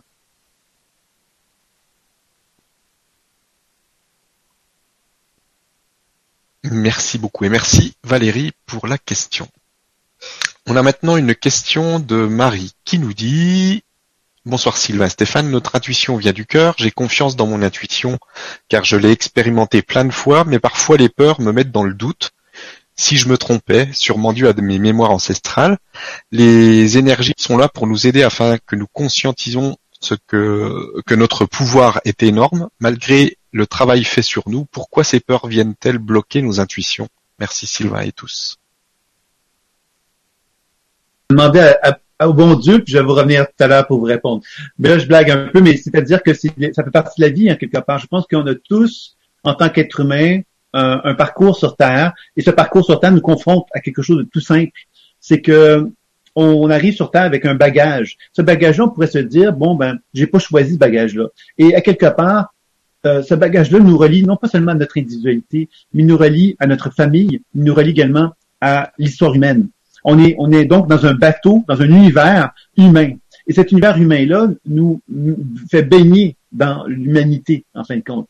Alors, c'est-à-dire que quand moi, j'essaie justement de cheminer pour évoluer, progresser, euh, développer une spiritualité, c'est évident que je suis confronté à constater que cette volonté que j'ai de développer ma spiritualité me relie à l'humanité entière, qui, elle, n'est pas nécessairement dans cette même démarche-là, en, totalité du moins. Donc, on est confronté, dans ce sens-là, à, à devoir faire face à nos propres pulsions. Les pulsions, par exemple, primitives de l'animal en nous, euh, de la dimension plus émotionnelle qui est en nous, de l'injustice, de plein de choses, à quelque part qu'on peut reconnaître dans la vie de tous les jours et qui nous font mal parce qu'on se dit, mais merde, comment ça fait que des êtres humains ne sont pas capables de comprendre qu'on devrait tous travailler ensemble et collaborer ensemble? Hein, c'est une question fondamentale. On pourrait se dire, mais comment ça se fait que l'humanité tout entière ne fait pas cela encore aujourd'hui? Alors que ça fait un certain nombre d'années qu'on est sur Terre, ça fait un certain nombre d'années que l'être humain devrait comprendre ça. Comment ça se fait qu'on n'arrive pas à ça alors qu'on a développé plein d'autres choses? C'est là qu'on commence à toucher justement l'immaturité humaine et dans lequel je cru complètement. Hein. C'est-à-dire que cette maturité-là, malheureusement, on en fait tous partie. On a tous un désir justement de voir un monde meilleur prendre forme, mais ce monde meilleur-là, pour qu'il puisse prendre forme, ben, il va falloir un jour ou l'autre, évidemment, que chacun d'entre nous apprenions à aller visiter notre intérieur, puis qu'il se rende compte que cet intérieur-là qui est en nous n'est pas étranger à l'extérieur, n'est pas étranger à l'humanité tout entière. on pourrait toujours se dire, ah, ben, les êtres humains, il y a des êtres humains qui sont pas évolués, c'est pour ça qu'on n'avance pas sur Terre. Ça voudrait dire quelque part que moi, je m'écluirais, je, je me reconnaîtrais comme évolué. Et c'est là qu'on commence à comprendre que la physique quantique elle nous met en évidence une chose toute simple, c'est que on est tous reliés les uns avec les autres. Ça veut donc dire que moi, si je veux avancer, progresser, ben je dois aussi reconnaître à quelque part que j'ai une participation à faire sur l'humanité pour faire avancer l'humanité entière. Que je ne peux pas simplement me dire, ben voilà, je vais faire qu'un travail sur moi. Mais si je ne fais que travail sur moi, je comprends alors que ce travail que je fais sur moi, je fais un travail automatiquement sur la conscience collective aussi. Parce que plus j'apprends, moi, à me syntoniser des fréquences qui sont en harmonie avec moi, à m'aligner, plus cet alignement-là se fait, plus je me dégage, je me détache justement de ce que je pourrais avoir l'impression qui, qui est de l'injustice, etc. autour de moi. Et à ce moment-là, l'intuition va devenir beaucoup plus facile parce que je ne serai pas dans ma, ma personnalité. Je vais être de plus en plus dans ma position de, de témoin qui va comprendre ce qui se passe, qui va pas en être victime. c'est un petit peu que je vous répondrai à ça, donc, pour cette question qui était très bien, très bonne question. Merci beaucoup et merci Marie pour la question. Alors, question suivante. Une question de Jean-François qui nous dit Bonsoir à vous et merci pour, euh, pour tout ce que vous faites. Merci à toi d'être là. À chaque fois que je vois cette ligne me traverser de haut en bas, il m'est impossible d'aligner mon corps, quelque chose résiste. Avez-vous une idée de ce que cela peut être? Je vous remercie et vous le souhaite le plus d'amour. Jean-François. Réponse à ça, hein. je vais vous en donner deux, si vous voulez bien. La première, c'est que on, comprend quelque part que quand on fait un travail énergétique, quand on fait un travail énergétique, la pratique d'enracinement est une forme de, travail énergétique puisqu'on se relie à la terre et au ciel et on développe donc une forme d'antenne en dedans de soi. Cette antenne, elle se met à vibrer et si elle se met à vibrer trop fortement, elle peut mettre en évidence des tensions qui sont dans notre corps. Ces tensions-là, elles viennent d'où? Elles viennent de notre système nerveux souvent, notre système sympathique et parasympathique, sont c'est, les deux systèmes nerveux qui servent à, à, fonctionner. Et dans ces conditions-là, on peut effectivement sentir que ce système nerveux-là peut nous empêcher d'être dans une forme d'équilibre. Hein, c'est-à-dire que quand les deux systèmes nerveux n'arrivent pas à se synthétiser l'un avec l'autre, on vit des, des, charges émotionnelles, on vit des tensions nerveuses, des tensions émotionnelles. Et quand le travail d'enracinement, cherche à le pratiquer, il est possible que ces tensions-là deviennent plus apparentes parce que justement, on se trouve dans une position d'alignement. Et dans cette position d'alignement-là, bien évidemment, tout ce qui s'appelle charge émotionnelle, tension devient plus importante. C'est ce qui va nous inviter d'ailleurs à faire un travail d'ouverture intuitive par la suite. Hein. L'ouverture intuitive, ça va, être, ça va être, ça va consister à amener de la lumière dans la région où on sent la tension, prendre le temps de décrire ce qu'on voit, ce qu'on entend, ce qu'on ressent, de le questionner, de le déprogrammer, de le soigner. C'est vraiment la démarche que moi je vais enseigner, qui va nous amener donc à pouvoir favoriser une plus grande détente, une plus grande harmonie avec soi par rapport à ça. Donc, je pense que c'est ça qui est certainement important de bien euh, cerner dans cette démarche-là. L'autre, l'autre chose que je pourrais vous répondre, c'est que quelquefois, on a des fois l'impression qu'on n'a pas le droit à l'amour. On n'a pas le droit à l'amour parce que l'amour, c'est quelque chose qui, euh, on a vécu l'abandon étant enfant, par exemple, et que parce qu'on a vécu l'abandon pendant, pendant qu'on était un enfant, on a l'impression qu'on peut pas donc faire confiance à l'amour. Donc, c'est sûr que quand on fait une pratique comme celle-là, ça peut faire remonter à notre conscience un potentiel évolutif. Et ce potentiel évolutif-là, ben, on peut en avoir peur, on peut le craindre, et on peut donc vivre ces tensions émotionnelles-là. Alors, vous voyez, c'est ça mes deux réponses que je vous donnerais par rapport à ça.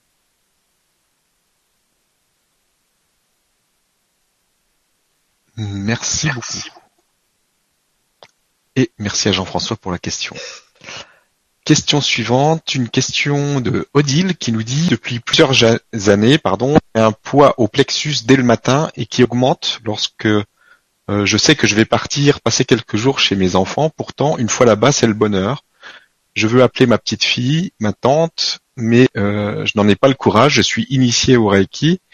Euh, j'ai beaucoup travaillé sur moi depuis 15 ans, mais ce mal-être persiste de plus en plus profondément et je ne sais plus euh, que faire. Je l'ai accueilli, envoyé de l'amour. Je ne sais plus quoi faire car je ne comprends pas ce mal-être. Merci. Mhm. Le prénom de la dame, c'est? C'est Odile. Odile. Ok. Mhm. D'accord. Alors, euh, l'idée, l'idée d'accueillir, par exemple, c'est intéressant parce qu'on parle d'accueil justement. Euh, l'accueil, à quelque part, c'est quelque chose. On peut dire, ben, consciemment, je vais accueillir quelque chose. Maintenant, quand on fait un processus intuitif, quand on cherche à accueillir, accueillir quelque part, c'est une action euh, subtile dans laquelle on cherche à prendre dans nos bras, pourrait-on dire ça comme ça, énergétique, euh, une certaine énergie et de l'amener dans notre cœur. Ça, c'est une technique d'accueil. Et cette technique de l'accueil, quelque part, quand on cherche à la faire concrètement, dans le subtil et non pas avec la tête ou avec la raison, on commence à comprendre davantage les implications qui sont associées à cela. C'est-à-dire qu'on peut constater que même si dans ma tête et dans ma raison, j'ai envie effectivement de me relier à quelque chose, je peux très bien avoir de la difficulté à le faire dans ce niveau plus subtil-là. Alors c'est là qu'on commence à comprendre que la, loi de l'attraction, la loi de l'univers, finalement, elle ne répond pas à notre raison, elle ne répond pas à notre tête, elle répond vraiment à quelque chose qui, qui nécessite qu'on abaisse notre conscience, qu'on aille dans notre cœur et qu'on commence à, à, accepter que notre cœur peut nous guider dans un processus de guérison. Donc, je vous dirais que sans doute que c'est ça quelque part qui serait sans doute une voie à explorer, qui est une voie qui est moins donc orientée vers euh, des actions, euh, des actions quelque part que je pourrais dire euh, plus rationnelles. Et par exemple dire bon, je vais mettre mes mains par exemple sur une région pour faire de l'énergie dessus, comme par, rapport au Reiki, par exemple, c'est intéressant. Sauf qu'encore une fois, si la zone de tension, elle est là, puis que je mets de l'énergie sur mon corps sans prendre conscience de la raison d'être de ça, sans prendre conscience des, des, besoins euh, ou des désirs qui sont là, euh, du désir de communication que mon corps a également, de, me, de, mon corps de me se réunifier avec moi-même, par exemple, mais c'est certain qu'à ce moment-là, je ne vais pas nécessairement contribuer à une forme de réunification. Donc, vous comprenez que c'est là qu'on tombe dans quelque chose de plus subtil. C'est-à-dire que notre tendance, nous, en tant qu'être humain, c'est souvent de, de, de, ne pas chercher à accueillir la souffrance, mais de chercher souvent à s'en dissocier ou à s'en départir ou à essayer de la calmer, etc. Mais on va pas chercher souvent à se rendre réceptif à la souffrance. Et je pense que c'est certainement un travail important à faire de faire cela. Donc, ça, ce serait une première réponse. La deuxième réponse que je pourrais faire, que je pourrais vous donner, Odile, par rapport à ça, c'est que Vous voyez, quelquefois, on, peut avoir le sentiment d'être d'être vide. D'être vide, ça veut dire quoi? Ça veut dire le sentiment quelque part qu'on a, on, a tout donné. Et que parce qu'on a tout donné, ben, quelque part, on n'est plus à la hauteur, on n'est plus capable de donner plus ou davantage. Donc, on a comme l'impression d'être un peu comme maladroite ou maladroit. On a plein de choses qu'on va rencontrer des gens, puis qu'est-ce qu'on va leur donner, qu'est-ce qu'on va faire, on ne sont pas à la hauteur, on ne sont pas capables de leur donner tout ce qu'ils mériteraient, par exemple. Et c'est là qu'on tombe dans un stress, une forme d'angoisse, parce qu'on se dit, je voudrais faire plus, je voudrais faire mieux, et comme on a l'impression de ne pas être à mesure de pas faire mieux, de faire plus, ben on doit certainement envisager autre chose, autrement les choses. Comment euh, les envisager autrement? Ben moi j'ai l'impression qu'il y a quelque part cette notion d'accueil. L'accueil, c'est de se dire ben j'ai peut-être accueillir finalement que j'ai peut-être pu moi me mettre dans une position de don, de don dans le sens exagéré du terme, hein, dans le sens de me donner d'une façon trop importante envers l'extérieur. Je pourrais peut-être apprendre au contraire à m'autoriser le droit de m'apprécier, de m'aimer et que parce que je m'aime, puisque je m'apprécie, ben je rayonne vers l'extérieur. Et parce que je rayonne vers l'extérieur, bien évidemment, les gens sont contents, sont heureux parce que je me sens en paix avec moi-même et eux-mêmes se sentent cet état de paix et d'harmonie avec, avec, avec moi. Donc, ils ressentent le bienfait-là et eux-mêmes peuvent se synthétiser ce sentiment-là de paix et d'harmonie. Ça rejoint un peu ce que je disais tantôt avec euh, la, la, fameuse société américaine qui a mis en évidence que si tout le monde est dans une état de cohérence cardiaque, on arriverait à quelque part à se syntoniser à une position de verticalité beaucoup plus importante et on serait capable de s'harmoniser les uns avec les autres, parce qu'on serait capable de pouvoir se rencontrer et de pouvoir justement raisonner d'une façon verticale l'un avec l'autre. On serait capable de reconnaître qui nous sommes et, reconnaître qui est l'autre aussi. Et ça permettrait d'avoir des relations qui sont beaucoup moins dans l'idée de l'horizontalité. L'horizontalité, c'est je veux, hein, je veux je veux donner à quelqu'un quelque chose, par exemple c'est une, volonté que j'ai. Cette volonté-là n'est pas, n'est pas essentielle. Elle n'a pas besoin d'exister du tout. Elle est dans une position où j'ai l'impression qu'il faut que je fasse quelque chose. Je porte un effort en moi en le faisant automatiquement. Et là, je suis dans une position de, verticalité, mais là, je tombe dans la position d'horizontalité qui peut être vraiment perturbatrice à ce moment-là. Voilà. Merci beaucoup et merci Odile pour la question. On a maintenant une question de Jeanne qui nous dit Je tombe sur cette vibra à l'instant, je vis ce jour même une rupture amoureuse et c'est toujours les mêmes schémas de victime et euh, je m'en sens prisonnière. Dans ces moments, je ne vois plus ma valeur comme si je n'existais que par l'amour de l'autre. Que faire? Ben déjà, prendre conscience, c'est déjà euh, une excellente façon de procéder, je dirais. Euh, puisque ça nous amène justement à commencer à développer une conscience. Tantôt, je parlais de la cohérence cardiaque avec le cœur et le cerveau. C'est-à-dire que quand on commence à se rendre compte qu'on a une expérience de victime qui se répète, la loi de l'univers nous enseigne quelque chose. Elle nous enseigne justement qu'on a une victime dont on ne prend pas soin, qui, nous-mêmes. Cette victime-là, quelque part, qu'on ne prend pas soin, on a l'impression que le seul moyen d'en prendre soin, c'est de donner du pouvoir aux autres. C'est de donner de l'importance aux autres, de devenir, d'exister par le biais des autres. Et évidemment, ça fonctionne pas parce qu'on n'est pas dans une position de verticalité, on est dans une position d'horizontalité. Et quand on dit tomber en amour ou tomber amoureux, hein, ça veut bien dire ce que ça veut dire. Hein, on tombe, donc on est, on perd pied. En perdant pied, qu'est-ce qui arrive? Donc, on se retrouve dans une position justement où on va ne plus être dans une position où on assume qui on est, on va beaucoup plus être dans une position où on dépend d'une certaine façon de, de, notre entourage. Donc ça, ce serait sans doute, c'est une bonne nouvelle d'en être conscient. À partir du moment qu'on en est conscient, ben on apprend justement à reconnaître qu'est-ce que nous on est finalement? Qu'est-ce qu'on est finalement? Est-ce qu'on est une victime? Ou est-ce qu'on est autre chose qu'une victime? C'est-à-dire qu'à partir du moment que je ne suis plus une victime, que je ne suis plus finalement celle qui veut à tout prix plaire, par exemple, pour être aimée, qu'est-ce que je deviens? Ça serait intéressant pour vous de prendre le temps de prendre un papier un crayon et de réfléchir sur cette idée. de qu'est-ce que je deviens quand je ne suis plus une victime. Peut-être que vous allez constater qu'il y a de la colère qui va monter à votre conscience. Peut-être que vous allez constater que cette colère-là, elle est reliée au fait que vous avez peut-être un sentiment de manquer de respect, qu'on vous manque de respect. Mais comme vous n'osez pas exprimer ce manque de respect-là ou cette colère qui est en vous, vous vous dites, je dois me taire et je dois faire plein d'efforts pour que la relation existe parce que c'est comme ça que j'ai appris effectivement à exister, à être dans une position de victime justement. Hein, la victime, elle se tait et elle endure des choses qui sont pas acceptables en se disant, ben effectivement, c'est ce que je mérite, euh, je suis pas mieux, je vaux pas plus que ça, etc. Hein, comme c'est une facette de nous qui, qui cultivait le, le, le manque euh, le manque de droit à se donner une forme d'appréciation envers soi-même. Alors l'accueil de soi mais commence sans doute par la reconnaissance de qui on est véritablement. Moi, je vous dis, vous pouvez faire le choix d'être une victime ou vous pouvez avoir le choix de reconnaître que qu'est-ce que vous êtes réellement. Et moi, ce que je crois que vous êtes réellement, que vous avez sans doute à apprendre à accueillir, c'est une femme qui a un certain pouvoir d'expression et de mieux clarifier qu'est-ce qu'elle a à communiquer, ce qu'elle veut dans ses relations dorénavant. Donc, je pense que c'est intéressant pour vous d'aller dans cette voie-là maintenant. Et euh, je vous encourage donc évidemment à prendre le soin, prendre soin de vous, parce que dans une situation de séparation, bien évidemment, l'important quelque part, c'est de se soutenir et de reconnaître justement que cette position, cette séparation-là n'est pas étrangère à une volonté que la vie nous demande de nous prendre en charge, de nous donner le droit d'exister en plus en harmonie avec soi-même. Voilà. Merci beaucoup et merci Jeanne pour la question. On te souhaite le meilleur pour la suite. On a une question maintenant de Dom qui nous dit Bonjour Sylvain et Stéphane, je suis ravi d'être avec vous, bah nous aussi. Est-ce que si l'on prend du temps et que l'on envoie de l'amour en pensée à quelqu'un peut l'aider à être plus en confiance, à mieux se sentir et pourquoi pas euh, à guérir? Moi je le crois, mais euh, c'est tout, tout nouveau pour moi et j'aimerais avoir votre avis. Ben ça, c'est une très bonne question qui ouvre la porte évidemment un peu à cette fameuse notion de technique de l'accueil euh, que, que, j'ai peu parlé. Mais cette technique de l'accueil, à quelque part, qu'est-ce qu'elle met en évidence, c'est que moi, je peux, je peux changer mon être. Je peux changer mon être en apprenant à être plus en paix avec moi-même. Alors déjà, c'est quelque chose d'assez exceptionnel de pouvoir arriver à cela. Maintenant, si je décide de travailler sur la mémoire familiale de mon arrière-grand-père, dont j'ai parlé tout à l'heure un petit peu dans la conférence, ben, ce que je fais, je suis en train de travailler sur cette mémoire-là familiale qui va me permettre, moi, de me réapproprier ce qui m'appartient, mais permettre à cette mémoire familiale-là de se libérer de sa charge émotionnelle aussi.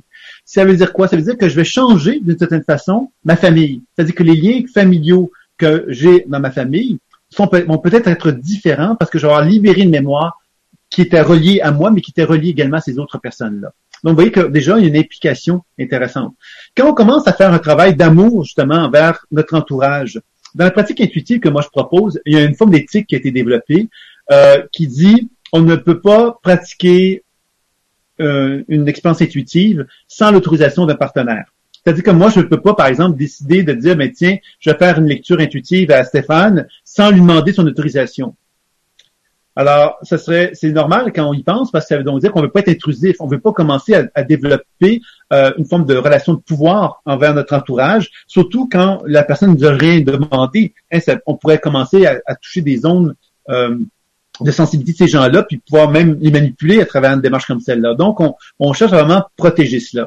Maintenant, la question que il y a quand même des des, euh, des, des, des exceptions à ça. Alors, une des exceptions, c'est quand, quand on veut se rapprocher d'une personne. Par exemple, moi, je suis en conflit avec une personne et je souhaite me rapprocher de cette personne-là. Donc, à ce moment-là, qu'est-ce que je vais faire? C'est que je vais faire un, travail d'accueil de, de, de, mon partenaire, de cette personne-là, et je vais le faire avec l'objectif de vouloir me rapprocher de cette personne-là. Donc, ce que je vais faire, c'est que je vais changer ma relation inconsciente avec elle pour que j'apprenne justement à développer quelque chose qui soit plus harmonieux, qui soit plus équilibrant, qui soit plus euh, plus en harmonie avec ce que j'ai, à ce que la, ce que la vie, la relation doit être. C'est intéressant, puis ça rejoint un peu le, commentaire que vous avez nommé, c'est-à-dire que bien sûr qu'on peut faire un travail dans le subtil et avoir un impact sur des gens. Maintenant, je vous dirais de faire attention parce que c'est évident qu'on peut vraiment avoir des volontés, euh, des bonnes volontés, mais ces volontés-là, quelque part, c'est de dire, ben tiens, cette personne-là, j'ai envie de lui donner l'amour parce que je suis convaincu qu'elle a besoin de ça. Oui, mais est-ce qu'elle a besoin de ça? Euh, qu'est-ce qui fait qu'on qui, laisse croire qu'elle a besoin de ça? C'est ce qu'on nous on pense. Est-ce que nous on pense juste? Alors c'est là qu'il faut faire attention justement avec cette idée de, parce que ça touche les relations. Hein, C'est-à-dire que quand on est dans une relation à deux, moi par exemple, je peux décider que cette personne-là a besoin de quelque chose. Et on sait que dans les relations amoureuses, c'est souvent comme ça que ça se passe. Hein. Ah, moi, je vais lui donner ça. je vais lui donner plein de choses. je sais que ça va lui faire du bien. Oui, mais si cette, personne-là, elle, elle, a peur d'être envahie, qu'est-ce qu'elle va faire? Elle va passer en courant. Puis moi, je vais me sentir abandonné, puis je vais me dire, ben, elle est dégueulasse, cette personne-là. Hein? Je lui ai donné plein d'amour, puis elle est en courant. Elle est vraiment une personne qui euh, qui ne méritait pas que je lui donne de l'amour. Mais c'est peut-être là qu'on commence à comprendre que quand on a des intentions qui sont pas des bonnes intentions, des intentions qui sont pas ajustées par rapport à notre, notre à l'autre partenaire, c'est évident que l'autre partenaire va pas répondre adéquatement à, à ce qu'on va lui à ce qu'on va lui donner, parce qu'évidemment, ça va pas répondre à son besoin. Donc, vous comprendrez ici que vous avez totalement raison de pouvoir engager cette notion. Par exemple, il y a des recherches qui ont été des, qui, ont, qui ont mis en évidence que la prière, par exemple, pouvait entraîner, par exemple, des améliorations notables de la santé chez des gens. Alors, des gens qui connaissaient pas les personnes qui étaient malades, on priait pour eux. Ils ne faisaient que prier pour eux. Et il y avait des observations qui étaient faites. Il y avait des gens qui, étaient pas, euh, qui ne recevaient, pas de prières et d'autres qui recevaient des prières. Et on a observé effectivement que les gens qui recevaient des prières avaient donc des améliorations de la santé qui étaient notables. On a fait ça avec des plantes aussi. On a observé la même chose. Les plantes qui recevaient des prières avaient donc une, amélioration de leur croissance aussi, par exemple. Donc, c'est évident qu'on peut faire un travail exceptionnel par rapport à tout ça. Il faut juste comprendre, dans ma pratique à moi, moi, ce que je mets beaucoup en face, c'est que quand on veut donner quelque chose à quelqu'un, on a, on a plusieurs options. On peut lui donner qu'est-ce qu'on pense, mais on peut simplement s'assurer de qu'est-ce que la personne veut puis on va lui, donner qu'est-ce qu'elle a besoin. Alors, dans ma démarche à moi, euh, c'est pour ça que le décodage intuitif est si important, c'est que quand moi je veux donner quelqu'un quelque chose, ben, je vais m'assurer effectivement de comprendre le besoin qui est en elle, cette personne-là, pour lui donner ce qu'elle a besoin véritablement dans le processus intuitif. Donc, c'est comme ça que moi, je vais beaucoup valoriser euh, une pratique, mais pour répondre à la question très simplement, en absolument, vous avez totalement raison, il est possible de pouvoir faire beaucoup de bien, euh, derrière les guérisseurs, qu'est-ce qu'ils font? Hein? C'est-à-dire qu'ils prennent leur énergie puis l'envoient vers, vers un partenaire. Alors, quand on envoie de l'énergie vers un partenaire, ben, c'est l'intention hein, de guérir avec de l'énergie qu'on va émettre vers notre partenaire en se disant que ça va lui faire du bien.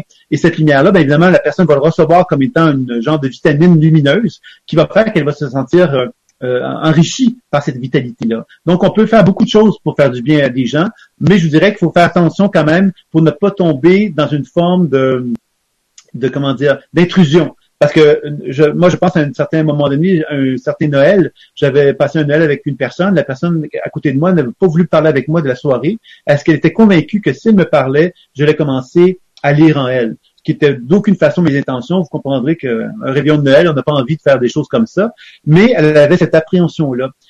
Pour mettre en évidence que les gens ont peur d'être envahis, hein, par, puis ont peur du pouvoir qu'on peut avoir aussi face à eux. Donc, je pense que c'est très important de respecter euh, les frontières justement dans ces conditions-là. Voilà.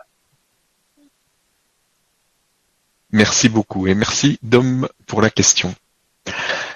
Alors, on a une autre question de Mireille qui nous dit Merci à tous les deux. Doit-on avoir un taux vibratoire plus élevé euh, quand on a le cœur ouvert? Euh, si j'ai bien compris la question, c'est doit-on avoir un cœur plus, plus un cœur plus euh, ouvert, c'est ça, hein? euh, une fréquence plus élevée. je dirais que le cœur, le cœur finalement, c'est que toute la démarche de l'ouverture du cœur, c'est une démarche qui est relative. On, peut dire, ben moi, je suis ouvert à un certain pourcentage, une autre personne peut être ouverte à un certain autre pourcentage. Une personne qui est accomplie spirituellement parlant aurait une ouverture du cœur qui, qui serait différente aussi. Donc, effectivement, plein de subtilités qu'on pourrait ajouter à ça. Mais je dirais que L'ouverture du cœur, elle commence là où on commence. L'ouverture du cœur, c'est quoi? C'est que le cœur, l'enveloppe du cœur, va apprendre justement à c'est un muscle qu'on travaille. Le muscle qu'on travaille, bien évidemment, nous permet de constater que le cœur devient un muscle de plus en plus ouvert, de plus en plus ample. Alors, d'un point de vue physique, ça ressemble à ça. D'un point de vue énergétique, ben, il y a de plus en plus d'ouverture, de plus en plus de lumière qui se manifeste dans le cœur. D'un point de vue psychologique, on pourrait dire que plus le cœur est présent, plus on est ouvert, mais plus il y a quelque part une forme d'unification qui se manifeste en soi.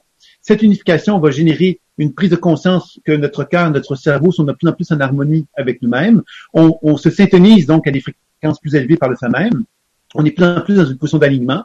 Et dans cette position d'alignement-là, bien évidemment, on va se syntoniser avec des gens qui vont euh, nous, nous refléter quelque part cette forme d'alignement que nous avons. Alors, vous voyez que c'est ça quelque part qui va être l'objectif que chaque être humain devons se fixer, pourrait-on dire, hein, d'avoir des belles, des beaux reflets extérieurs, de se rendre conscient quelque part qu'on est en train d'encontrer des gens de plus en plus harmonieux, de plus en plus équilibrés, de plus en plus en paix, parce que nous-mêmes, on est en train d'explorer ce travail-là. Alors, c'est ça un petit peu qui serait la belle motivation pour accéder à cette ouverture du cœur, justement.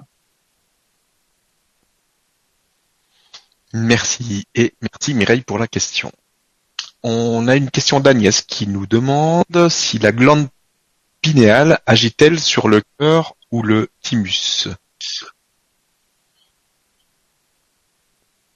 C'est certain que la glande euh, pinéale a un rôle euh, un chef c'est un chef d'orchestre, hein, n'a pas rapport à tout le corps. Donc c'est évident qu'elle a un rôle important à jouer à ce niveau-là. Et elle régularise la lumière. Elle régularise la capacité justement de métaboliser la lumière dans le corps humain. Donc c'est certain qu'elle a un rôle important à jouer. Moi, ce que je vous dirais, c'est que dans la tradition chamanique, et je pense que je, je, partage assez bien cette réalité-là, c'est qu'on va vraiment chercher à, à développer une, prise de conscience que la zone du cœur, c'est la zone de sensibilité.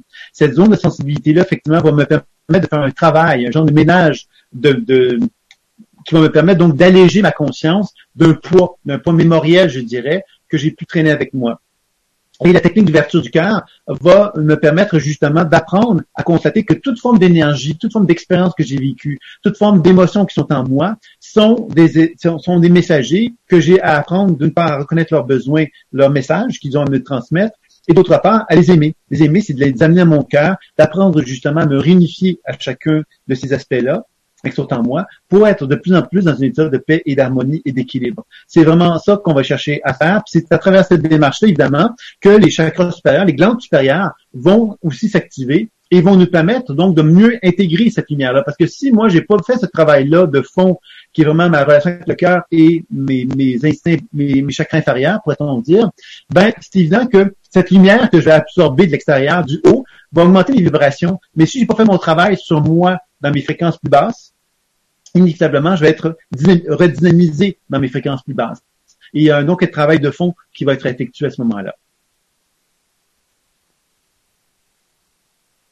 Merci beaucoup et merci Agnès pour la question. On arrive au bout des questions. Donc s'il y a d'autres questions, allez-y. En attendant, ce que je te propose, euh, Sylvain, c'est de nous parler. Euh, tu as prévu de faire des ateliers là prochainement. Donc on va vous, si tu peux en parler, présenter un petit peu euh, ce qui qu'il y aura dans ces ateliers et comment ça va fonctionner, qu'est-ce que les gens vont trouver. Oui, bien sûr. Alors, ben oui, c'est ça. J'ai pensé avec Stéphane de proposer un enseignement qui s'appelle, qui serait donc le même titre que la conférence, une version intuitive du cœur. De quelle façon que, en, fin de compte, c'est que dans l'approche que j'ai développée, il y a trois volets le décodage intuitif, déprogrammation et soins. Alors évidemment, c'est un enseignement qui est quand même assez varié puis assez assez vaste, mais euh, c'est peut-être intéressant de d'orienter notre attention sur justement cette ouverture intuitive du cœur et sur la technique de l'accueil plus spécialement.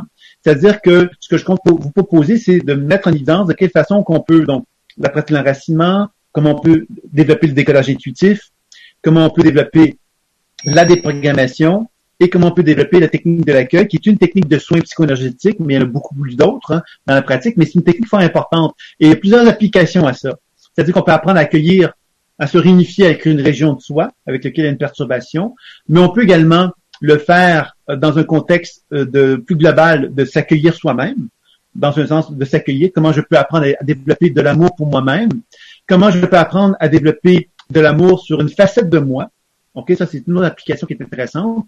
De quelle façon que je peux apprendre à, accueillir une personne avec laquelle je suis en conflit? Hein, ça rejoint beaucoup la notion du pardon euh, qu'on retrouve dans le dans le Nopono, par exemple. Hein, ça, ça, rejoint un petit peu cette notion-là. Mais vous allez découvrir ici quelque chose d'encore plus pratique. C'est quelque chose qui est plus dans l'expérience. On n'est pas en train de dire je vais pardonner à quelqu'un. On est en train de vivre le pardon. Et ça, c'est quand même fort intéressant également. Et il y a la possibilité d'appliquer l'accueil de cette technique-là à un partenaire véritable. Donc, si vous avez envie, on pourrait aussi explorer l'accueil d'un partenaire véritablement. Donc, vous pourriez pratiquer avec une autre personne et découvrir de quelle façon que ça peut se développer. Alors, vous allez comprendre que cette technique de l'accueil, c'est les prémices, c'est la base qui fait que j'apprends à m'accueillir moi pour me rendre de plus en plus unifié avec moi-même, mais j'apprends aussi à le faire vers un partenaire pour que je sois capable justement de développer cette habileté à comprendre que mes frontières corporelles, je peux les dissoudre par des techniques comme celle-là pour accéder au champ énergétique d'un autre partenaire et constater que dans cet échange énergétique-là, il y a des sommes d'informations que je peux accéder de mon partenaire pour arriver à mieux comprendre ce qu'il est, mieux comprendre comment je peux le soigner aussi à travers la technique qui va être explorée. Donc, l'enseignement va être un petit peu ce que je viens de vous décrire finalement. Ça sera sous forme de six leçons, fort probablement. Et je sais pas d'autres choses à ajouter, euh, Stéphane, par rapport à ça. Non, c'est bon. Je vais juste. Il y a des questions qui se sont rajoutées, donc on, on, va enchaîner encore sur sur quelques questions. Alors, on a une question de Marie qui nous dit rebonsoir Sylvain. Euh, merci pour cette vibraqueur référence. Je n'ai qu'une question et le reste est une joie de partager. J'ai l'impression que la première étape de notre incarnation dans le ventre de notre mère commence par le cœur. Qu'en pensez-vous? Et ensuite, euh, les contes parlent beaucoup du cœur. Je suis conteuse, je pense au petit prince. On, on, on ne voit bien qu'avec le cœur. L'essentiel est invisible pour nos yeux. Et un conte maya qui parle de l'oiseau rouge du cœur pendant toute notre vie, puis l'oiseau blanc lorsque nous quittons notre vie.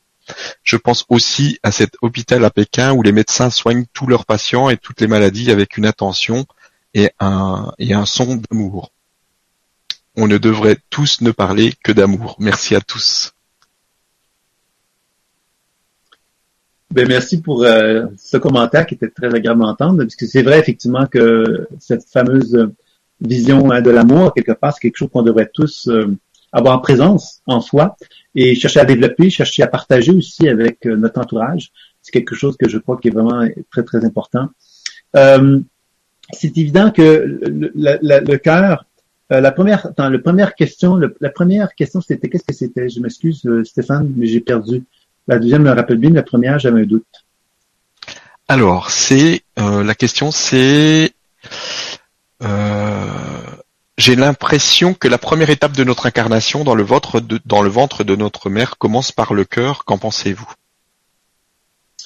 Ben, c'est, en fin de compte, ça rejoint un petit peu ce que j'ai présenté tantôt avec la pratique chamanique. Parce que dans la pratique chamanique, qu'est-ce qu'on enseigne? C'est qu'il y a des phases de, de, phases de développement chez un être humain. Alors, au début, l'enfant, bon, il vient, il naît sur Terre. Et en naissant sur Terre, la première chose qu'il doit apprendre à faire, c'est d'apprendre à, être capable de reconnaître qu'il y a des besoins qui sont à lui, ça lui appartient. Après ça, il reconnaît les besoins émotionnels qui lui appartiennent, qui sont à lui, et il reconnaît qu'il y a des besoins émotionnels que les autres ont aussi. Après ça, il apprend à s'affirmer, à prendre sa position, à, se définir des frontières de plus en plus équilibrées avec lui-même.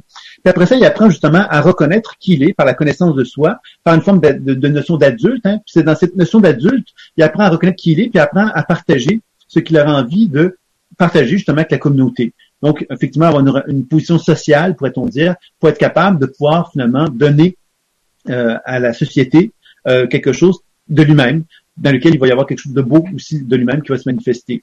Alors, dans la pratique chamanique, il y a vraiment tout ce processus-là que je viens d'écrire qui ouvre la porte à une société nouvelle. La société nouvelle, pour moi, on en est loin encore, euh, malheureusement, parce que justement, collectivement parlant, l'être humain n'a pas appris encore à, reconnaître cette position de maturité qu'on retrouve dans la pratique chamanique, c'est-à-dire qu'on n'a pas encore parvenu à mettre en évidence que le cœur, c'était la voie justement de se dire, j'assume qui je suis, je suis dans ma position de verticalité et je suis capable de donner à mon entourage dans cette position de verticalité-là. Ça sous-entend quoi? Ça sous-entend que je ne suis pas dans une position où je me fais dominer par quelqu'un d'autre. Je me retrouve dans une position d'égalité. Et on est loin de ça dans la société, malheureusement, dans le monde entier, j'entends, là, parce qu'évidemment, il y a toute cette notion de domination, de dominant-dominé, qui a, qui a encore beaucoup, beaucoup d'importance dans la société et qui rejoint beaucoup le plexus solaire, en fait. On est beaucoup dans une société où le plexus solaire est beaucoup, beaucoup valorisé, où on a mis en évidence que les gens de, les gens qui réussissaient, c'était des gens qui, finalement, d'une certaine façon, avaient réussissaient mieux que d'autres, donc il y avait d'autres qui ne réussissaient pas bien. Donc il y a toute une notion de compétition là-dedans qu'on retrouve et qui est finalement loin des vertus du cœur. Mais ceci dit, euh, dans un contexte humain, si on regarde, si on ramène ça à l'humain et à la démarche aussi du grand changement, hein, si on peut l'appeler ainsi, on, a tous à quelque part un devoir à faire à ce niveau-là. C'est-à-dire à comprendre justement que la position qu'on a tous en tant qu'être humain, c'est de développer ces vertus du cœur-là. Et les développer, c'est comprendre que c'est pas en se disant simplement j'aime tout le monde, c'est commencer à comprendre, de dire je m'aime et j'aime tout le monde parce que je m'aime. Et ça, c'est quelque chose de vraiment important parce que socialement parlant, on retrouve les gens qui disent je m'aime et qui, parce qu'ils s'aiment, ils dominent les autres. Et l'inverse, où les gens disent je t'aime et parce que je t'aime, ben tu me domines. Alors, vous voyez, on tombe dans des situations souvent comme ça. C'est-à-dire qu'on ne reconnaît pas quelque part que la position d'amour qu'on peut avoir envers soi-même, elle peut combiner l'idée qu'on puisse aimer aussi notre entourage et qu'on puisse avoir envie de le respecter également. Et c'est ça qui fait qu'on a une position de verticalité. Et je pense effectivement que c'est certainement le devoir qu'on a tous en tant qu'être humain de développer cette position d'amour envers soi-même, envers les autres, et de comprendre quelque part que c'est pas une, position de dominant-dominé, mais vraiment une position d'être équitable, d'avoir, c'est une relation écologique que l'on cherche à développer. Et c'est certainement quelque chose que euh, qui est certainement donc à, à, poser comme des actes maintenant dans cette direction-là, ça serait certainement une bonne, une très bonne idée. La deuxième question, le deuxième volet de la question concernant donc les contes, bien sûr, je pense que dans la pratique chamanique, il y a effectivement beaucoup cette culture des, euh, des contes. Hein. Euh, le, chamanisme raconte beaucoup les choses à travers des histoires, à travers des, métaphores. Et dans les contes, on retrouve beaucoup cette, cette logique-là. Et dans Le Petit Prince, bien évidemment, qui est une très, très, très belle histoire, hein, où on, on met bien évidemment justement cette notion d'apprivoisement. L'apprivoisement, c'est qu'un être humain a besoin d'être apprivoisé. Et dans cet apprivoisement-là, on apprend justement à se sentir respecté. C'est dans une relation amicale. Alors moi, je dis souvent à mes étudiants que quand on veut développer une relation intuitive avec soi-même, la première chose qu'on doit faire, c'est exactement comme le petit prince, c'est d'apprivoiser notre monde intérieur. L'apprivoiser, c'est d'apprendre à lui faire confiance en constatant est-ce que je peux te faire confiance sur une intuition? Et c'est là que le journal intime devient important parce que c'est ça qui va nous, nous permettre d'accompagner notre démarche intuitive pour être en mesure de vraiment cerner que si les informations qui me sont données, si elles sont justes, si elles ne le sont pas, d'apprendre donc à aller voir mon intuition puis commencer à interagir avec elle pour parvenir à développer une relation la plus mature possible, la plus intéressante possible avec euh, avec elle. Donc, tout à fait, je, suis d'accord avec vous par rapport aux contes. Effectivement, on trouve beaucoup de, de contes qui nous ramènent à l'enfance. Hein? Puis l'enfant, quelque part, c'est quoi? C'est la beauté du cœur qui se retrouve là. Voilà. Merci et merci Marie pour la question. On a maintenant une question de Myriam qui nous dit bonsoir à tous les deux et merci Sylvain, tu es très inspirant.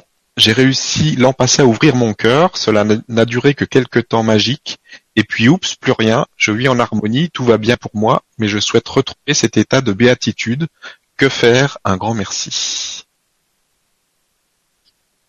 C'est sûr que cette fameuse notion de béatitude, on la, recherche tous, et souvent, cette idée de rechercher cette béatitude-là nous coupe du cœur, finalement. Parce que le cœur, finalement, n'est pas, c'est pas, on n'a pas défini que l'ouverture du cœur devait entraîner la béatitude, par exemple. L'ouverture du cœur, c'est quelque chose qui se fait progressivement et qui se fait par pourcentage, on pourrait voir ça comme ça. C'est-à-dire qu'il y a des gens qui vont atteindre la béatitude et qui vont l'atteindre de façon permanente. Pourquoi? Mais parce qu'ils sont rendus à cette étape-là. Il y en a d'autres qui vont atteindre par moment la béatitude, et par d'autres moments, ils vont constater qu'ils sont pas capables de soutenir cette béatitude-là, parce qu'ils sont, sont simplement pas capables de gérer cet état-là, parce que ça fait remonter en eux un, désir d'existence. Hein, le désir d'exister en tant qu'être humain, c'est primitif. Hein, je veux exister, et parce que je veux exister, mais je veux quelque part renouer contact avec euh, mon individualité, avec mes besoins, mes désirs, etc. Et on va souvent se couper à ce moment-là de cette ouverture du cœur. Donc, il faut comprendre que l'ouverture du cœur, c'est la beauté de la chose, c'est je m'aime, et parce que je m'aime, je me permets quelque part de reconnaître l'amour que j'ai pour les autres et que dans ces conditions-là, j'arrive à trouver, à établir une relation qui soit la plus équitable, la plus juste possible avec moi-même et avec mon entourage. Et je pense que c'est certainement, euh, si on cherche juste ça, là, sans parler de béatitude, on est en train de changer le monde. La béatitude, c'est certainement un état supérieur qui peut être évidemment recherché, mais c'est certainement pas l'état qui va nous permettre nécessairement d'entraîner la transformation. Simplement d'être capable de pouvoir poser un regard d'amour envers soi-même et de regard, poser un regard d'amour envers les autres tout en se respectant. C'est quelque chose de vraiment exceptionnel. Et c'est certainement l'objectif premier qu'on peut se donner. Et c'est ce que je vous invite peut-être justement à vous fixer des objectifs peut-être plus modestes, pourrait-on dire, pour apprendre justement à comprendre que si vous essayez de refermer votre cœur, c'est peut-être parce que vous aviez euh, une trop grande ouverture à l'extérieur et peut-être pas assez une, ouverture envers vous-même. Voilà. Merci.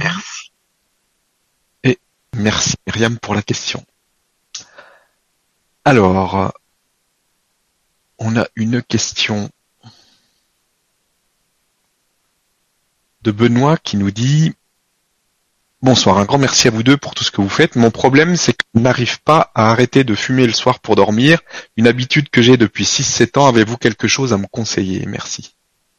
Merci.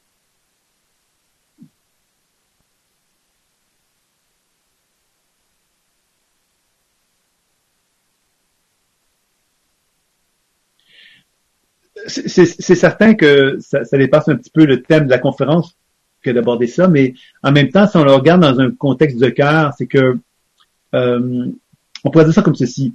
Euh, qui est qui est qui est la personne que j'aime? Hein, Qui est la personne que j'aime? Euh, À partir du moment qu'on reconnaît quelque part que la personne que l'on aime, on fait partie de ça. Ben, en fin de compte, on peut commencer justement simplement à se donner cette reconnaissance-là d'amour envers soi-même. Tous les soirs, prendre le temps de mettre en évidence à quelque part qu'on s'aime. Et que parce qu'on s'aime, à quelque part, on a envie de prendre soin de soi. Et parce qu'on s'aime et qu'on a envie de prendre soin de soi, ben, quelque part, ben, on peut commencer justement à poser des actions. Ces actions-là, finalement, peuvent nous amener à nous dire, ben, peut-être, à un moment donné, de se dire, tiens, cet amour que j'ai pour moi-même me fait que j'ai plus envie de fumer. Par contre, je fume quand même. Et avec le temps, ben, je peux arriver à conclure que finalement, je suis arrivé à une étape où j'ai pu, je, suis arrivé à constater que je n'avais plus de plaisir de fumer et que je n'avais plus envie de le faire. Alors, vous voyez que, encore là, je reviens avec cette notion de progression et d'apprivoisement de l'être. Hein. C'est-à-dire qu'on peut très bien se dire, ben, je m'en veux de fumer, par exemple, et si je m'en veux, ben, à ce moment-là, je suis en train de me juger. Si je m'accueille dans l'idée de fumer, ben, je suis en train, par contre, de reconnaître que j'accueille ça, mais en même temps, ça posé pour autant que je l'accueille, que je suis en total accord avec ça. Je reconnais que parce que je m'aime, j'ai peut-être pas nécessairement envie de fumer, Hein, puis c'est là qu'on touche un processus. Parce qu'on pourrait très bien dire, ben moi je m'aime, c'est pour ça que je, que je fume.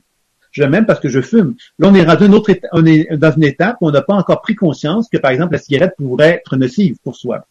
Si on arrive à moment à constater qu'elle devient nocive, ben peut-être qu'on se dit, ben, c'est parce que je m'aime, ben j'ai peut-être moins envie de commencer à fumer. Et c'est là que cette fameuse notion de cœur et, et cerveau devient importante.